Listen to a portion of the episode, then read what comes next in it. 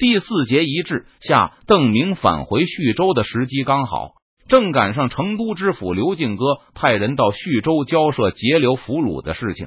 在成都和徐州发生不愉快前，邓明站出来表示，这次俘虏分配是他的决定。成都府的使者只好服从。对邓明来说，成都府和徐州府的纠纷是小事一桩，只要他在川西，就能控制局面。在这个问题上，熊兰和秦修才都是袁相的同盟。如果徐州是成都府的下属的话，刘敬哥的势力就凌驾于税务局和中央银行之上。就算徐州暂时还无法和成都分庭抗礼，只要两家不是一个鼻孔出气，那熊兰和秦修才与两府衙门讨价还价的时候，就有更大的余地。对邓明来说。更重要的是，徐州的议会在邓明不在的时候召开了。商行的老板们拿着鸡毛当令箭，要制定一些压制农业、扶持工商的条款。这个企图立刻就被邓明给阻止了。在邓明看来，没有什么比农业更需要扶持。现在商行老板为了自己的利益，就想破坏农业生产，是绝对不能妥协的。不过，邓明也不愿意把当初的许诺给收回去。他告诉这些想参与分赃的准议员，如同他当初许下的保护费一样，无代表不纳税原则在大明律无效时期将是川西的基本原则之一。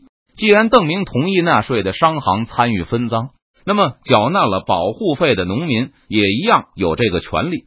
在徐州会议上，邓明正式宣布把保护费改名为农业税，代表权是按照纳税的人口分配。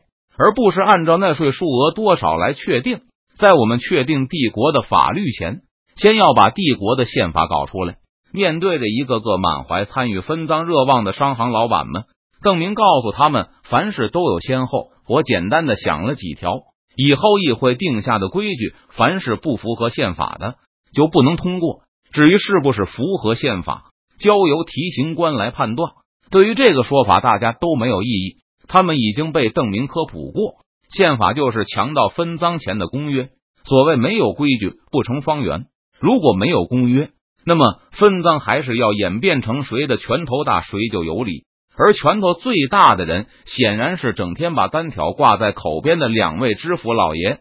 帝国宪法第一条无代表不纳税，邓明重申了战争红利必须要由全体川西同秀才共享的原则。而这一条反过来说，谁如果企图免税，他就丧失了参与瓜分战争红利的权利。而偷税漏税的人就是国贼，因为这个人盗窃了属于全体同秀才的利润。如果徐州有一万个人纳税，有二十个议员席位，那每个议员就要取得五百个纳税同秀才的支持。如果有争议，那就是支持者最多的二十个人有权进会场。具体多少为合适，我们不用着急定下来，反正不能是制盐的说了算，或是卖船的说了算。帝国宪法第二条，私人财产神圣不可侵犯。邓明这句话一出口，袁相和其他人都显得十分不解，就是那些脱离府兵身份没几年的老板们，也都不明其意。邓明记得自己学过的政治课上，这一条好像是资本主义法权的标志之一。在帝国 X 主义国家里的法律地位很高，差不多能被认为是基石。因此，邓明在构思宪法的时候，几乎不假思索的写下了这条。但邓明费尽唇舌的解释了半天，袁相和徐州的准议员们依旧听不明白。而邓明引入的一些前世名词，比如人权、法权之类的，就更是让人糊涂了。明朝人从来没有接触过这些概念。在他们的字典里也没有类似的东西，就是不许黑吃黑。邓明忍无可忍的叫道：“哦！”众人顿时都恍然大悟，纷纷露出会心的微笑。对呀，不许随意剥夺抢 X 级别人的财产，不就是强盗团伙里不能黑吃黑吗？提督这么一说，我就明白了，没有异议。叶天明、卢欢等盐商率先表示同意，其他老板也跟着盐商集团一起表示赞同。有了这一条，他们就不用担心官兵突然上门没收他们辛苦聚集起来的家产了。第二条帝国宪法也获得大家的理解支持。很快就有人问起第三条，没有了。邓明两手一摊，他暂时还没想到有什么特别重要、不容置疑的规矩。毕竟他不是学法律的。提督刚才不是说有几条吗？袁相很惊讶，邓明的规矩居然这么少。是啊，这不是两条吗？无三不成几呀。袁相低低的嘀咕了一声：“那就是两条。”我说：“你这么斤斤计较干什么？”邓明把手一挥：“你们先谈着，看看有什么好补充的。如果确实好，而且督府那边也没意见的话，将来可以加进宪法里。”邓明感觉宪法应该由更有权威的机构来确定，而不是他和几个徐州老板随口一说就定下来。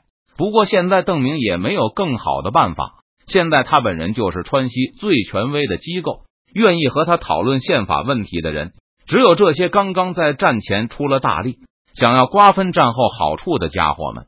徐州议会成立的第二天，几个商行老板就来向邓明报告，他们通过了一条法案。根据各商行的利润增收一笔特别税，用来购买湖广的良家女子，然后根据纳税的多少交付给商行的老板，把他们当做奖励许配给那些优秀的工人。这是买卖人口吧？邓明感觉这似乎就是明目张胆的贩卖妇女。不是啊，我们会下聘写婚书的。到了徐州后，都认袁知府做干爹，规规矩矩的拜堂成亲。议员们以为邓明误会他们想拐卖妇女，就解释说他们一定不要来路不明的女人，也绝对不会和人贩子合作。那就好，那就好。邓明立刻意识到自己又是受到了前世伦理观念的影响。这个时代买卖女人很正常，别说女人了，就是府兵都能买卖。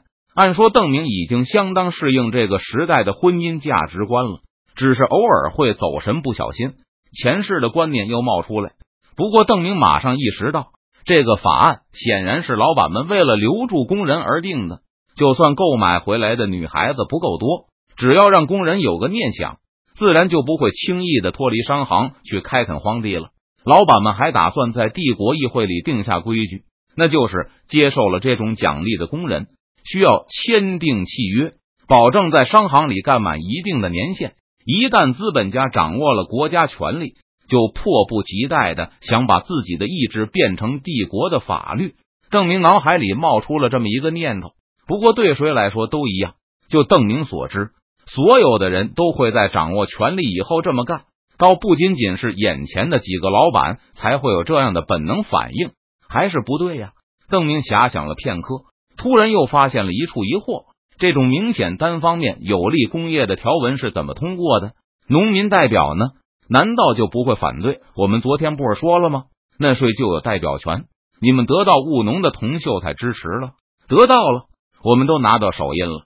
议员们理直气壮的答道，还热心的把过程详细的讲述给邓明听。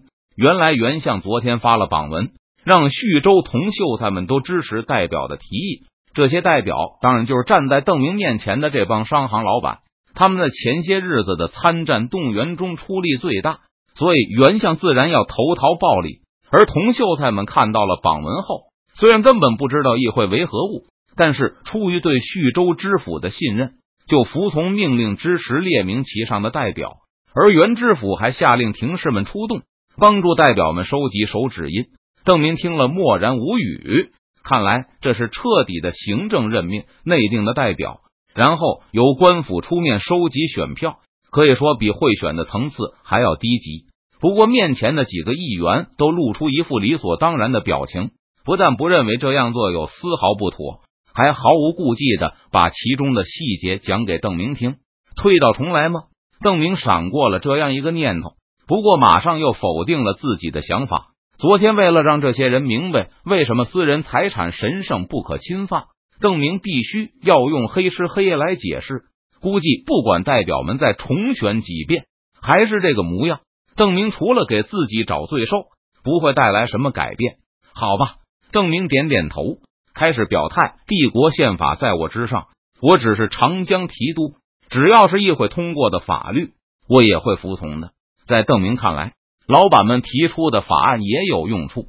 要是依靠抽税去湖广给光棍说亲，不但容易落下埋怨，还有复杂的分配问题，而且要防备经手的官员从中渔利。现在是这群老板甘愿自己掏腰包为国分忧，虽然有损官员们的权威，但是对川西的老百姓有好处。对胜利有帮助。邓明何必与其过不去呢？等一等，在众人散去以前，邓明突然又发现了一处古怪：买回来的姑娘为什么要拜袁知府当干爹？袁知府才二十岁出头，他肯收养这么多义女吗？